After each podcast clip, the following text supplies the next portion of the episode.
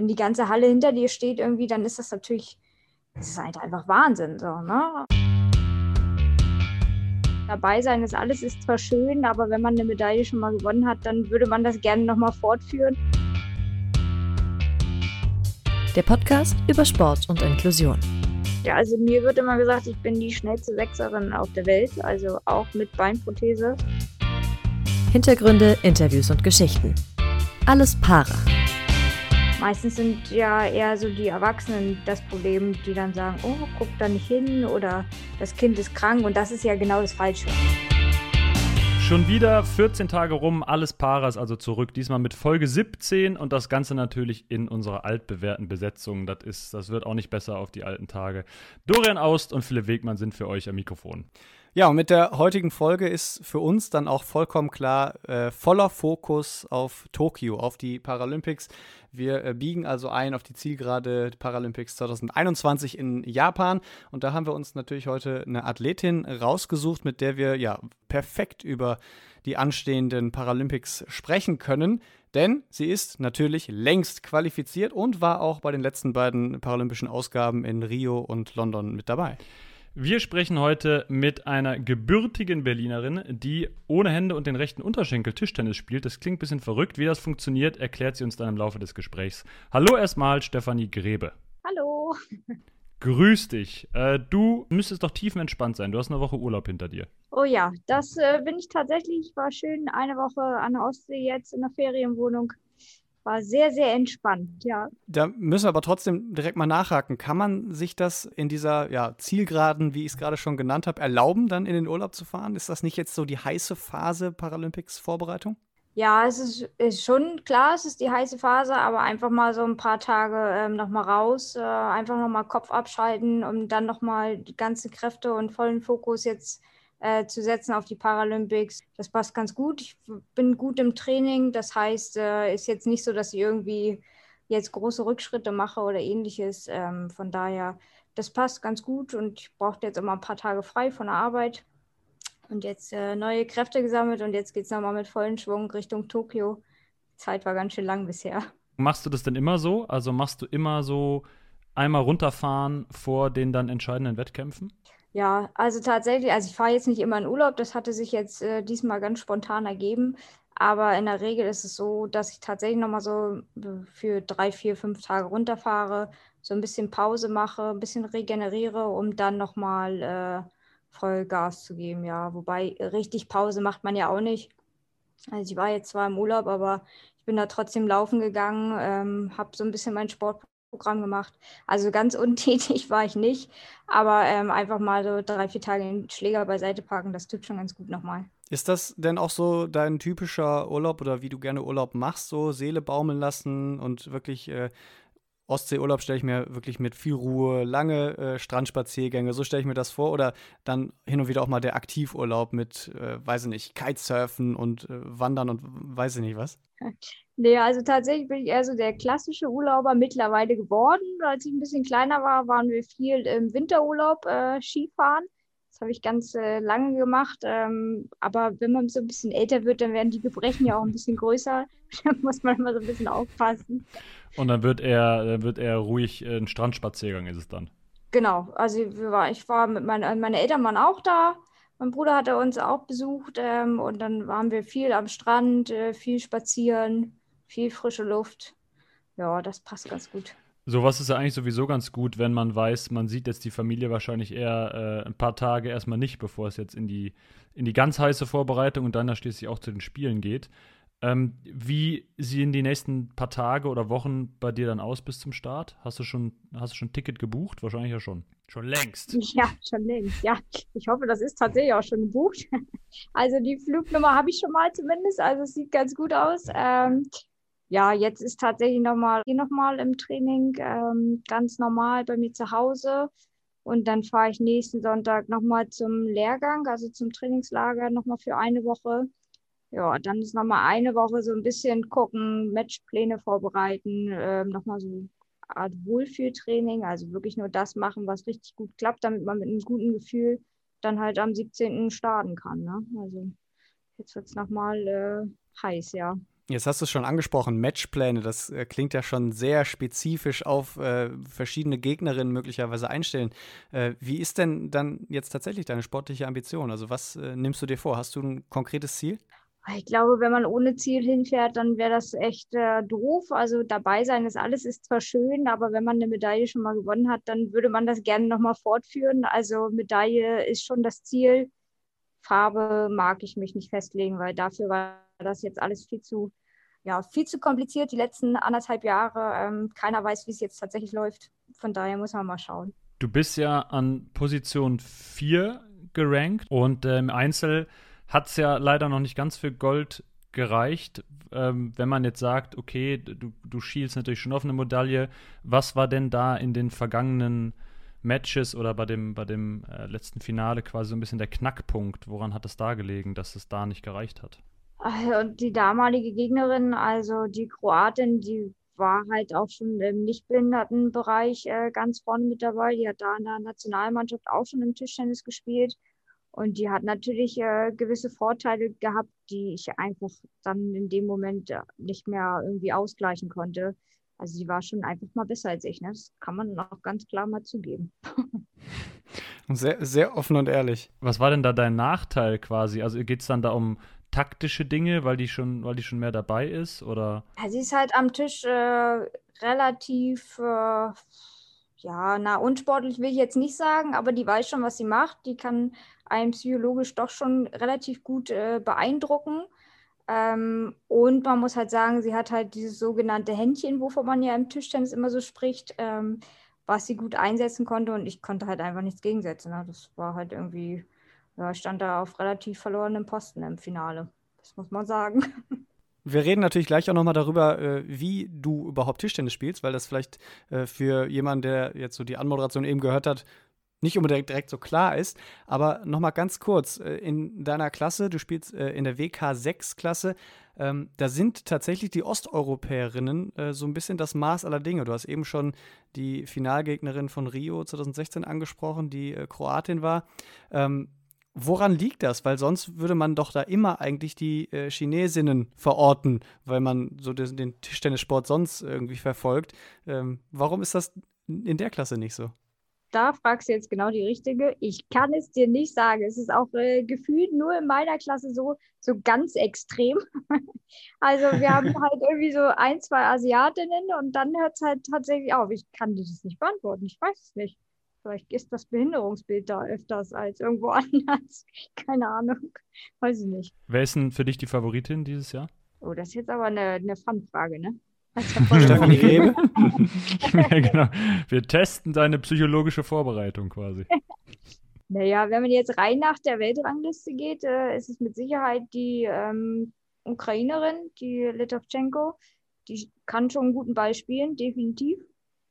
Ähm, aber ich sag mal so, äh, Paralympics oder wie alle Großevents, EM, WM, ist halt so eine Wundertüte, ne? Also da kann jeder jeden schlagen, ähm, kommt halt echt auf die Vorbereitung und auf die Tagesform, glaube ich, an.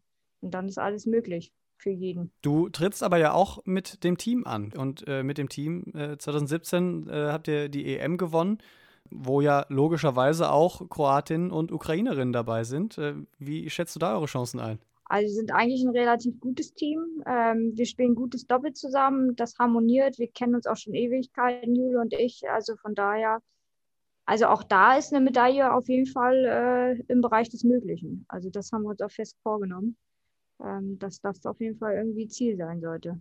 Was ist für dich so der größte Unterschied zwischen, zwischen Doppel und Einzel? Also logischerweise ist es natürlich auch die Abstimmung, aber was macht euch dann da vielleicht so stark? Ich glaube, dass wir halt einfach ähm, eine Rel äh, also relativ gutes, ein richtig gutes Doppel spielen. Also wir haben das taktisch äh, drauf, als auch da kriegt man noch mal irgendwie so den letzten Funken. Das ist noch mal was anderes. Also weil man im, Top, im Doppel bist halt immer zu zweit und beide kämpfen halt irgendwie bis zum Umfallen gefühlt und da geht halt immer noch mal einer mehr. Das ist ganz komisch, aber das ist noch mal so ein ganz anderes vom Gefühl her man ist halt nicht alleine und man muss diesen Druck, den man ja durchaus mal verspürt, auch nicht komplett alleine haben, sondern den teilt man sich. Und das macht die ganze Sache ein bisschen angenehmer dann wieder auf der anderen Seite. Ne? Du hast aber eben schon äh, gesagt, dabei sein ist zwar schön, aber eben dann irgendwie vielleicht doch nicht alles. Ähm, wenn wir trotzdem mal auf Tokio äh, zu sprechen kommen und so das Drumherum. Klar, der Wettkampf steht im Vordergrund, aber dieses Mal äh, sind eben keine Fans da. Familie, die vielleicht sonst mitgekommen wäre, wird nicht dabei sein können. Ihr dürft äh, nicht mal Kontakt zur japanischen Bevölkerung haben. Ihr dürft das olympische Dorf gar nicht verlassen. Ähm, wie groß ist trotzdem die Vorfreude oder wie blickst du dem Ganzen so entgegen? Weil du hast ja auch den Vergleich zu Rio und London und was wir so mitbekommen haben, alle schwärmen von London, weil das wohl die unfassbarste Stimmung da gewesen sein muss. Ja, also London war schon echt gigantisch. Da war meine Familie auch mit. Äh, das war echt ein Erlebnis. Aber nichtsdestotrotz, also wenn du so lange darauf hinarbeitest, äh, Paralympics zu spielen und so lange auch hier trainierst, und wir haben ja jetzt nur noch mal ein Jahr länger gehabt, die einen sagen, das ist halt super, die anderen sagen, oh Gott, noch ein Jahr länger. Aber irgendwann willst du das, was du da trainiert hast, willst du irgendwann mal abgeben können. So. Und das kannst du halt einfach nur bei so einem Großevent. Und von daher ist die Vorfreude auch äh, unter den ganzen Rahmenbedingungen, die wir jetzt haben, die mit Sicherheit nicht optimal sind, aber die sich, glaube ich, auch nicht vermeiden lassen, ähm, ist die Vorfreude trotzdem da. Also es wäre jetzt echt vermessen, wenn ich jetzt sagen würde, oh nee, das ist total langweilig, nur weil da keiner kommen darf oder man hat da irgendwie nicht mehr so die Anspannung. Das ist es nicht. Aber es ist anders, definitiv. Hast du mal gezweifelt, ob du absagen solltest? Nee, das kam für mich nie in Betracht. Also ich weiß, dass einige Sportler abgesagt haben. Das kann ich verstehen und ich respektiere das auch, ähm, weil ich einfach sage, okay, da kann man jetzt geteilter Meinung drüber sein. Aber für mich war halt immer so, wenn die Paralympics stattfinden, ähm, dann haben sie auch höchstwahrscheinlich ein Hygiene- und ein Rahmenkonzept, was einfach durchdacht ist, was gut ist. Und dann war für mich immer klar, dass ich spiele. Was wird dir denn vor Ort so am meisten fehlen? Sind es die äh, vollen Hallen, die ihr ja sonst wahrscheinlich dann auch nicht so oft habt? Ihr spielt ja vermutlich sonst eher auch vor überschaubarem Publikum. Oder ist es dann mehr der, der kulturelle Austausch mit den anderen Athletinnen und Athleten? Ah, ich glaube sowohl als auch tatsächlich. Ne? Also klar, wenn du in Olympiastadion einläufst und da sitzt halt keiner, ist das von der Atmosphäre her natürlich schon ein bisschen was anderes. Ähm, auch in der Wettkampfhalle, wenn äh, das, ich sag mal jetzt so, wenn die Japaner oder die Zuschauer, die irgendwie wohlgesonnen sind, dann fiebern sie auch mit dir mit. Und ich hatte das in London, wenn die ganze Halle hinter dir steht irgendwie, dann ist das natürlich, das ist halt einfach Wahnsinn. So, ne? Und ähm, das fällt jetzt natürlich alles weg. Das heißt, äh, Fokus liegt äh, voll bei dir selber. Und äh, ich denke, das ist natürlich schon so eine Sache, die, ja, da muss man erstmal mit klarkommen.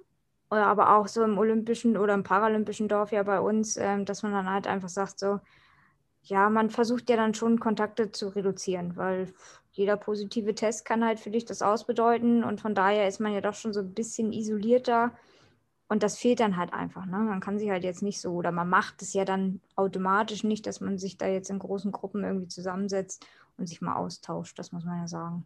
Da ist auch wieder so ein bisschen der Faktor ja Psychologie. Hast du das in irgendeiner Weise besonders trainiert im Vorhinein? Also jetzt nicht das Sportliche, der, der, der Gegnerin überlegen zu sein, wenn es um, um den letzten Punkt geht oder den vorletzten Punkt, sondern auch die Situation eben, dass niemand da ist, dass man die Kontakte nicht haben darf oder haben sollte.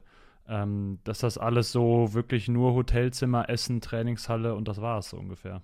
Wenn wir ehrlich sind, ist es ja quasi so unser Leben seit fast anderthalb Jahren. Ne? Also groß was machen mit Freunden oder so, das machst du halt einfach nicht.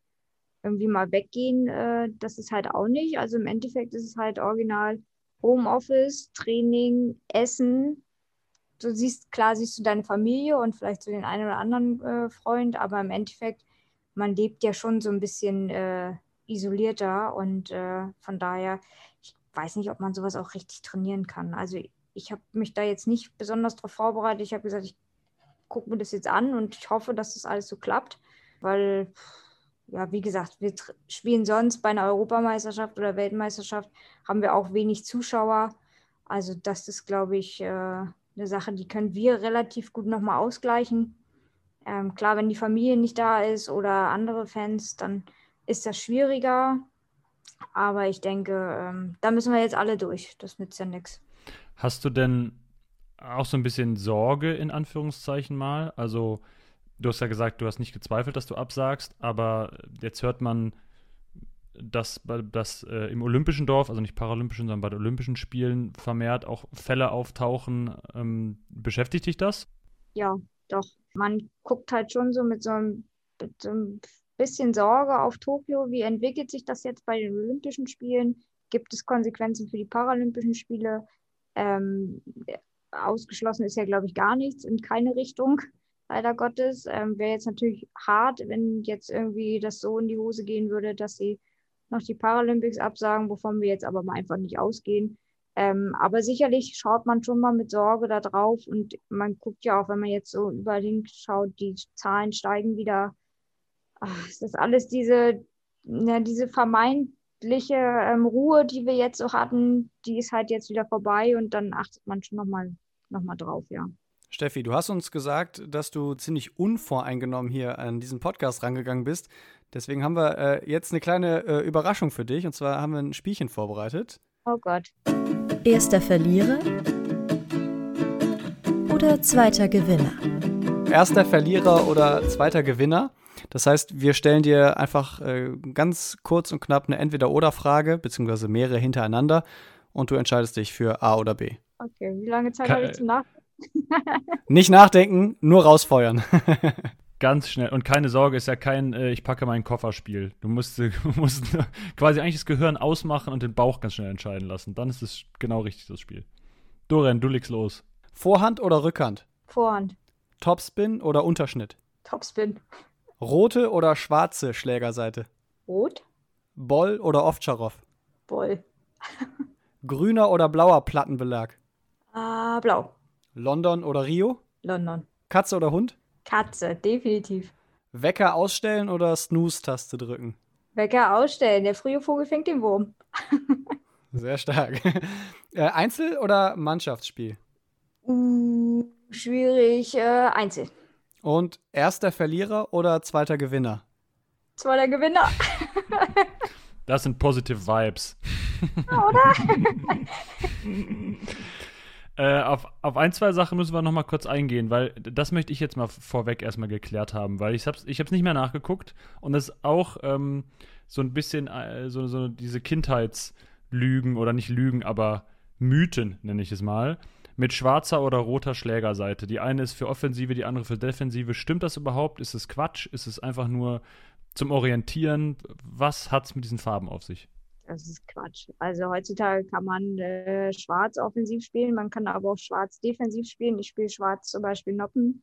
Ähm, also das ist einfach nur, damit man äh, den Unterschied erkennen kann. Früher durfte man ja auf zwei Seiten die gleiche Farbe spielen, da konnte man aber nicht erkennen, wer was für einen Belag drauf hat.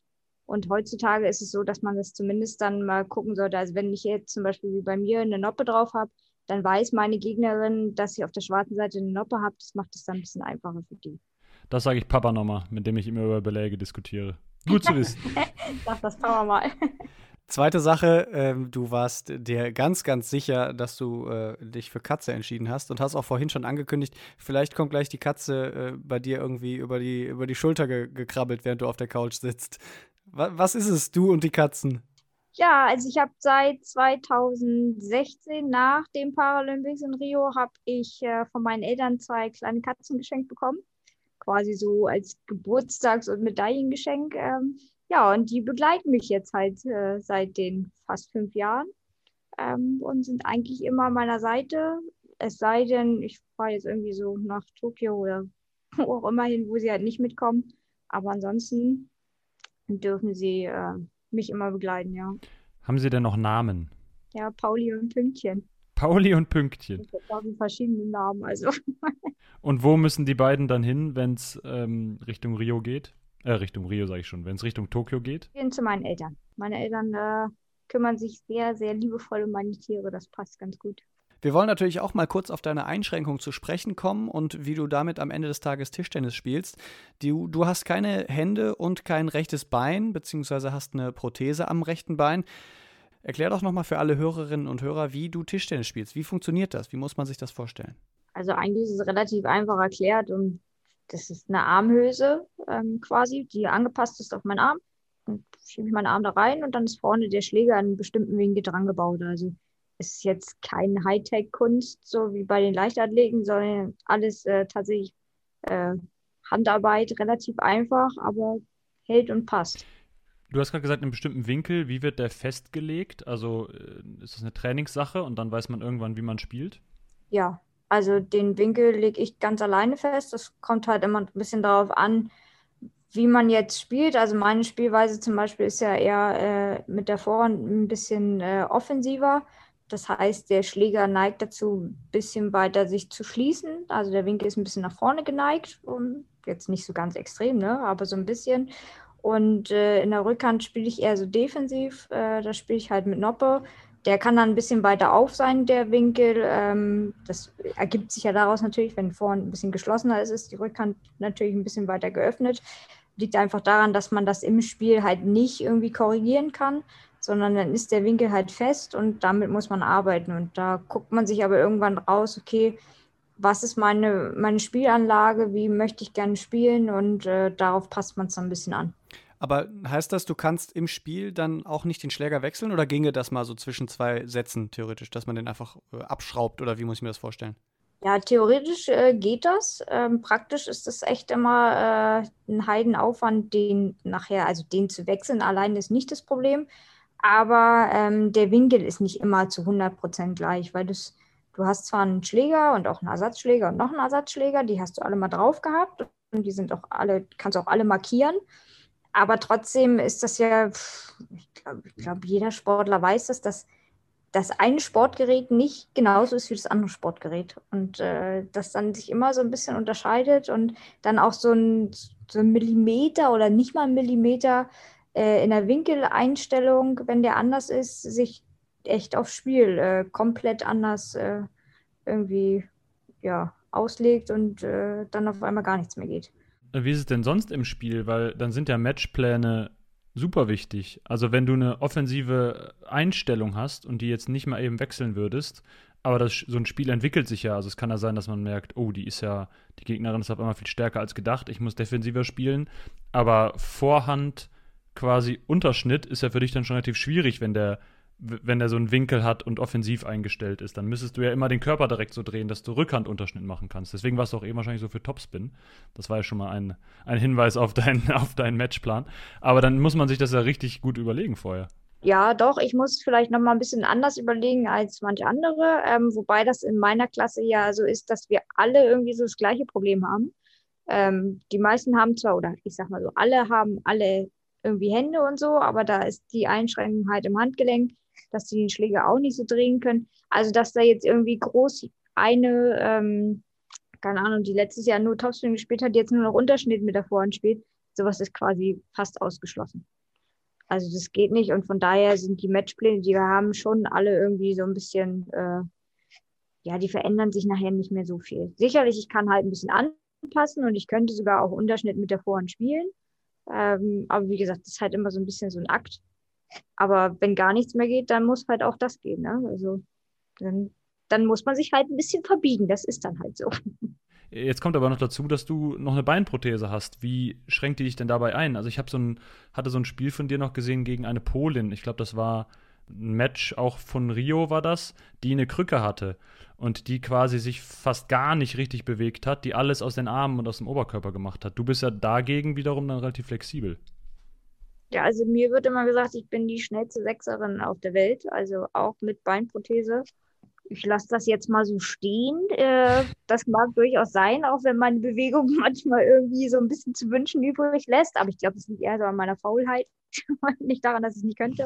Nee, also im Endeffekt schränkt mich meine Prothese halt irgendwie nur so, so ein bisschen ein. Ne? Also klar, ich muss halt gucken, dass ich einen bestimmten Punkt von meinem Bewegungsablauf nicht überschreite weil ich sonst einfach mit dem Becken hochgedrückt werde, so ein bisschen, kann man sich das so vorstellen. Und dann wird der Schlag halt einfach unsauber. Ähm, aber ich weiß das und ja, das passiert auch manchmal, aber in der Regel weiß ich, was ich zu tun habe und von daher schränkt mich das eigentlich wenig ein. Zum Glück wenn man über deine Einschränkungen spricht, dann könnte es passieren, dass vielleicht Leuten irgendwie der, der Satz so äh, über die Lippen geht, dir fehlen zwei äh, Hände und dir fehlt ein rechtes Bein. Betrachtest du das als Fehlen oder ist das äh, für dich eigentlich fast schon No-Go, das so zu formulieren? naja, es fehlt mir definitiv, aber es ist für mich jetzt so, ich kenne es nicht anders. Ähm, und auch meine Familie und Freunde und Bekannte, die sehen das vielleicht noch zum Anfang oder haben es zum Anfang gesehen, aber das ist nach drei Wochen ist das Thema halt durch, ne? Und das interessiert dann kein Mensch mehr. Und ich sag mal so, klar, wenn du auf der Straße bist, dann wirst du halt angeguckt. Das lässt sich nicht vermeiden, aber ja, irgendwas ist ja immer, ne? Der eine hat keine Hände, der andere hat, keine Ahnung, eine Glatze, der andere ist dick, der andere hat eine kleine hässliche Nase. Irgendwas ist ja immer. Also von daher ist es für mich jetzt kein Problem mehr. Es ist, wie es ist. Ich kann es nicht ändern. Du startest für den PSC Berlin, das steht für Paralympischer Sportclub äh, Berlin. Ähm, das heißt, das ist auch tatsächlich ja ein Verein, der primär und eigentlich ausschließlich äh, paralympische Sportarten beheimatet. Findest du das gut? Ist das, ist das äh, der richtige Weg oder würdest du dir sogar lieber wünschen, dass es ein inklusiver Sportclub ist? Oder was ist der Vorteil von so einem paralympischen Sportclub, wo es wirklich der Fokus voll auf ja, Parasport liegt? Ja, also das, das kann man jetzt halt so und so sehen. Sicherlich ist ein Breitensportverein oder so ein inklusiver Sportverein gut, aber wenn es nachher darum geht, äh, die richtige Förderung für einen Athleten zu bekommen, ähm, sei es jetzt irgendwie finanzieller Art oder auch von dem Trainerstab her, äh, da wird man ja irgendwann so ein bisschen, dass man darauf achten muss. Das ist halt so, wir sind, wir sind nicht mehr im Breitensport. Ähm, und von daher ist die Förderung da einfach besser auf mich angepasst, punktueller gesetzt oder punktueller auf uns Sportler gesetzt. Und wir brauchen das halt natürlich auch. Ne? Also ich meine, wir gehen ja schon seit immer arbeiten und mache das ja quasi so als meinen professionellen Hobbysport, um das jetzt mal so ganz krass auszudrücken. Sicherlich sagt der eine oder andere, es ist professionell, was wir machen, aber im Endeffekt ist, kann es nur halb professionell sein. Und wenn wir nicht die richtige Förderung haben, dann können wir es gar nicht mehr irgendwie ansatzweise professionell machen. Von daher ist es halt so, dass wir da ähm, einfach eine andere Förderung haben, die wir auch einfach brauchen. Spielst du denn manchmal auch Tischtennis, also jetzt äh, bei irgendwie, weiß ich nicht, so Turnieren mit oder so, die inklusiver sind auch? Oder ist das gar nicht so, interessiert dich das gar nicht so? Oh, doch, ich spiele auch in einer ganz normalen äh, Mannschaft, also ohne Behinderung. Da bin ich quasi so die Einzige mit, äh, mit Handicap. Ähm, und wir spielen auch in einer ganz normalen Liga. Also man versucht halt schon dann irgendwie so seinen Weg noch zu finden, damit das nicht nur auf den Behindertensport geht, sondern tatsächlich ähm, auch auf einen ganz normalen Sport. Ich spiele auch an normalen Turnieren mit, Ranglisten, was man dann mal alles so hat. Das mache ich auch. Und äh, wir machen halt auch viel Inklusionsarbeit, ne? dass wir irgendwo mal hingehen. Ähm, zum Beispiel mal in Schulen. Ich war bei meiner Mama ganz oft an Schulen und habe da einfach mal gezeigt, ey, nur weil man oder weil jetzt irgendwie was fehlt, heißt es nicht, dass man so eine Sache nicht machen kann. Ne? Und man kriegt da nochmal einen ganz anderen Blick dazu und ich bin da sehr dankbar gewesen, dass sie mich da immer mitgenommen hat und einfach den Kindern gezeigt hat, ey, guck mal, trotz Handicap, kein Problem. Wie kommt das an? Das ist total super. Also man sagt ja mal, Kinder sind so gemein und ehrlich, aber wenn die das erstmal einmal gesehen haben und Fragen stellen dürfen, Kinder arbeiten ja ganz viel mit Fragen und die wollen immer alles wissen und man erklärt denen das einmal, dann ist das Thema auch durch. Und dann ist es auch überhaupt gar kein Problem mehr. Meistens sind ja eher so die Erwachsenen das Problem, die dann sagen, oh, guck da nicht hin oder das Kind ist krank und das ist ja genau das Falsche. Das wollen wir nicht. Also ich glaube, ein Großteil von uns würde ganz gerne, dass mehr gefragt wird, damit man einfach zeigen kann, ey, guck her, alles kein Problem. Ja, es ist anders, aber es ist nicht schlechter. Und ich sage mal so, es gibt halt so viele unterschiedliche Arten von Menschen, dass das eigentlich mittlerweile völlig egal sein sollte, ob mit oder ohne Handicap oder Hautfarbe oder was auch immer. Welchen Einfluss haben da die Paralympics? Das ist ja im Prinzip auch immer so ein bisschen die größte Bühne, die ihr als Parasportler, aber vielleicht auch so grundsätzlich dieses Thema Behinderung äh, bekommt.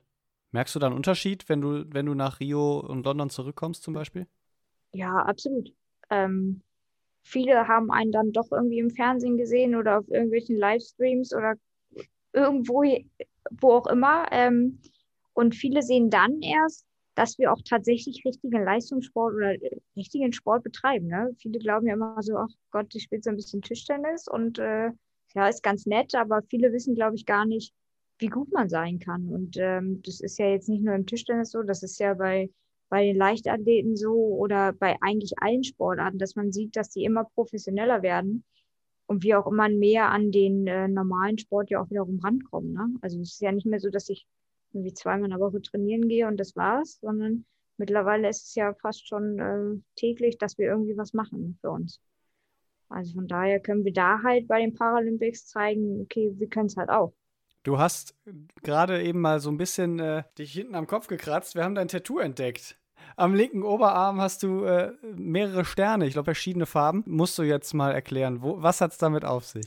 Ich weiß nicht, ich habe irgendwann mal angefangen, äh, mir meine Erfolge, also nur bei den großen Turnieren, also EM und WM und Paralympics, ähm, mir die irgendwie verewigen zu lassen. Und da sind irgendwie Sterne am Oberarm draus geworden. Und äh, ja, jetzt habe ich halt für jede, für jedes Großevent, wo ich was gewonnen habe, habe ich mir da halt so einen Stern tätowieren lassen. und wieso sind davon, wie viel waren es jetzt? Ich glaube, äh, sieben schwarz und einer Gold.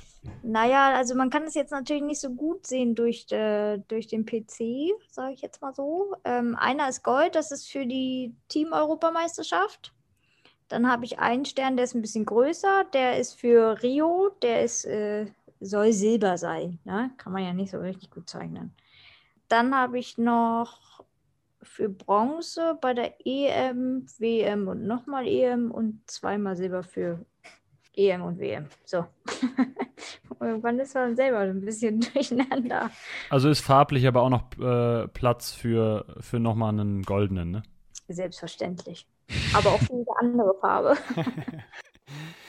Da, tatsächlich wollten wir da auch noch mal kurz drauf eingehen, weil du hast ähm, in London äh, das äh, Spiel um Platz 3 verloren und standest am Ende mit dem undankbarsten vierten Platz wahrscheinlich da, den man so kriegen kann. Ähm, in Rio war es das Finale, was du verloren hast. Was ist schlimmer eigentlich zu verlieren? Ist, tröstet die Silbermedaille dann doch mehr oder ist der, der, der Schmerz, weil man so nah an Gold war, dann doch größer? Also ich glaube, das muss man immer realistisch betrachten. Ich glaube, in Rio war Silber ähm, fast das Maximum, was ich äh, erreichen konnte. Also ja, wenn man es ehrlich betrachtet, war es das Maximum zu dem Zeitpunkt. Ähm, London war natürlich äh, hart, so, wenn man die ersten Paralympics und dann rauscht man so am, so am Podest vorbei. Ähm, aber ich glaube, dass mich das für mein mentales Denken und auch für den Rest, was dann noch gefolgt ist, äh, echt geprägt hat und äh, mir da auch echt weitergeholfen hat. Ne? Man sagt zwar ein undankbarer vierter Platz, aber da lernt man eine ganze Menge draus. Das, äh, auch wenn es ein Dreivierteljahr gedauert hat, bis ich irgendwie wieder richtig glücklich war, aber danach ging's. Stefanie Grebe, vielen lieben Dank. Das äh, war sehr unterhaltsam, es war sehr nett mit dir und ähm, wir wünschen dir, das haben wir jetzt, glaube ich, mehr als einmal durchblicken lassen, viel Spaß und viel Erfolg in Tokio. Bevor du äh, gleich nochmal die Chance bekommst, ähm, nochmal wirklich letzte Worte an äh, alle Zuhörerinnen und Zuhörer zu richten, das ist so unsere unser Ende. Dir gebührt quasi das letzte Wort. Äh, sagen wir nochmal Danke fürs Zuhören, Dorian Aust und Philipp Wegmann. Wenn ihr Feedback so ein bisschen habt oder Kritik oder Ideen, dann schickt das gerne alles an äh, allesparapodcast at gmail.com. Oder und das solltet ihr sowieso tun, uns bei den sozialen Medien natürlich abonnieren. Aber könnt uns auch da äh, direkt schreiben, Instagram und Facebook, alles para. Da sind wir auch. Also, äh, Stefanie, vielen Dank und wir sagen Tschüss und die letzten Worte sind von dir. Also vielen lieben Dank nochmal, Jungs, dass ich dabei sein durfte. Es hat mir sehr viel Spaß gemacht. Ich hoffe, äh, alle, die es hören, nachher haben auch ihren Spaß daran. Können vielleicht noch so das eine oder andere mitnehmen. Ja, und dann sehen wir uns äh, hoffentlich nach Tokio irgendwann mal.